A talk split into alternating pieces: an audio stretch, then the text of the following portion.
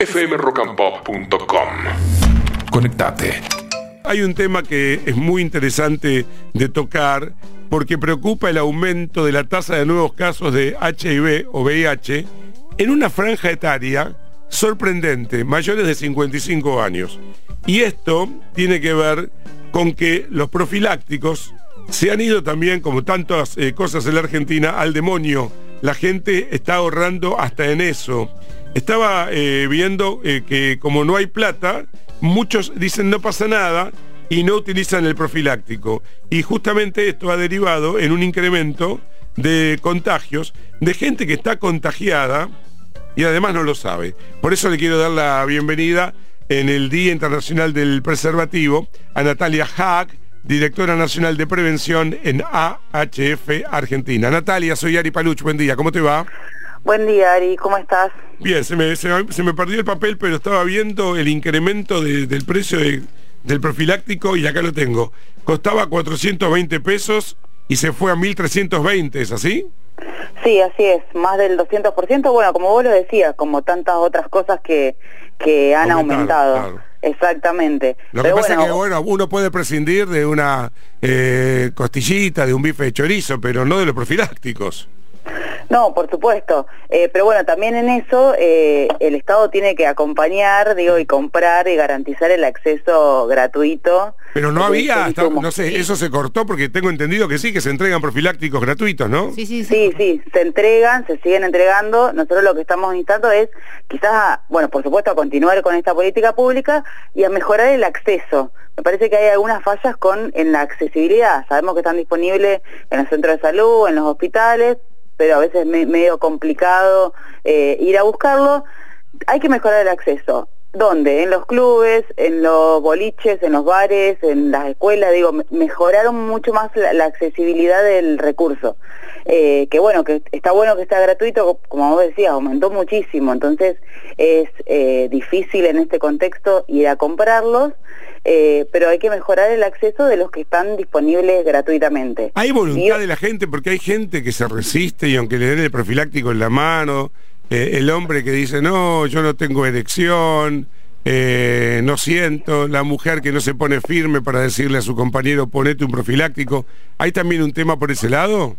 Sí, hay resistencias y hay muchos mitos también en eso de que no se siente igual, que no debe tener una erección. Bueno, hay que incorporar el preservativo dentro del juego sexual, digo, también eh, eh, ponerle un poco de, picante ahí de placer y que no sea como un corte, uy, bueno, para que ahora me tengo que poner el preservativo, sino que hay que incorporarlo eh, en el juego previo, pero es muy importante usarlo de principio a fin, no solamente para las infecciones de transmisión sexual, sino para los embarazos no planificados. En el caso de, que, es un poquito el informe de ustedes, que está eh, muy interesante y muy preocupante, eh, los contagios eh, de las señoras en el 99% de los casos y de los señores en un 98% se basa en la la no utilización del condón, contagios de HIV. Exactamente, si bien hay otras vías de transmisión, bueno, en los últimos años nos viene marcando un poco eso, más del 98% son por tener relaciones sexuales sin preservativo.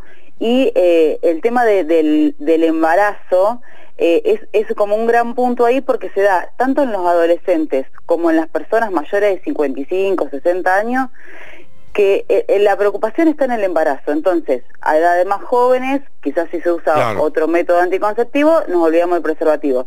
Y a edades más grandes, entrada a la menopausia, tampoco es una preocupación el preservativo. Bueno, el, o sea, el embarazo.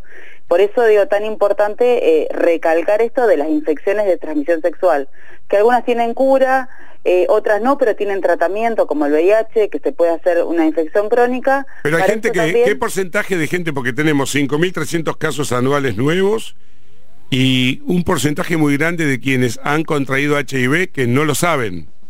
Exactamente, el 13% se, estima, se, estiman que hay alrededor de 140.000 personas que viven con VIH, de las cuales el 13% desconoce su diagnóstico.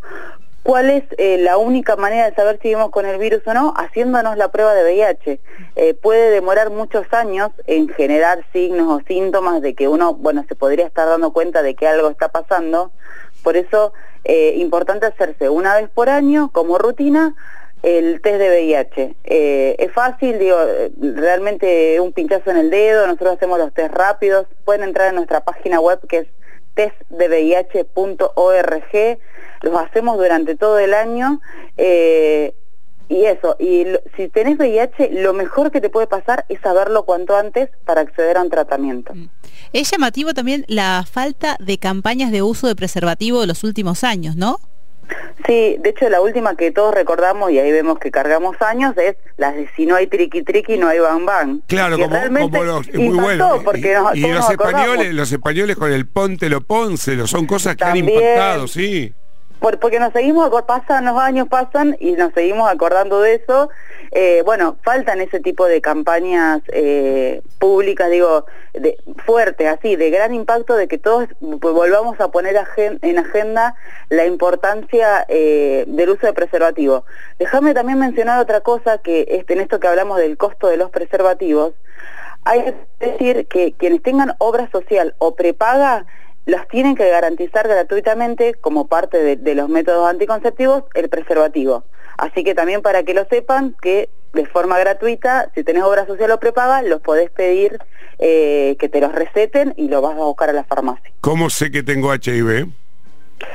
Bueno, por eso digo, pueden pasar muchos años sin generar síntomas. Eh, pueden pasar 10 años, 12 años. Eh, por eso nosotros insistimos en si tuviste una práctica de riesgo, es decir, una relación sexual sin preservativo, uno debería esperar unos 30 días y hacerse la prueba.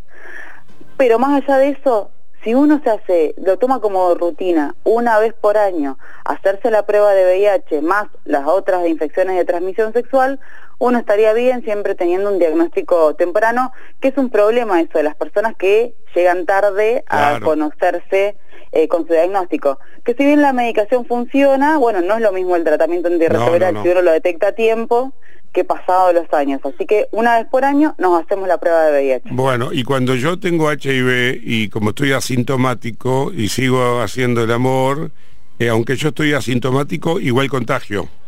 Exactamente, se transmite igual. Por eso también otra cosa importante es saberlo, porque el tratamiento antirretroviral no solo le hace bien a la persona que vive con VIH para mejorar su sistema inmunológico, sino que también hace que no transmita el virus a otra persona. Por eso digo eso, saberlo, acceder a un tratamiento antirretroviral, no solamente para mí, sino para no seguir infectando a otras personas. Afortunadamente, ¿hace cuántos años SIDA no es más sinónimo de muerte?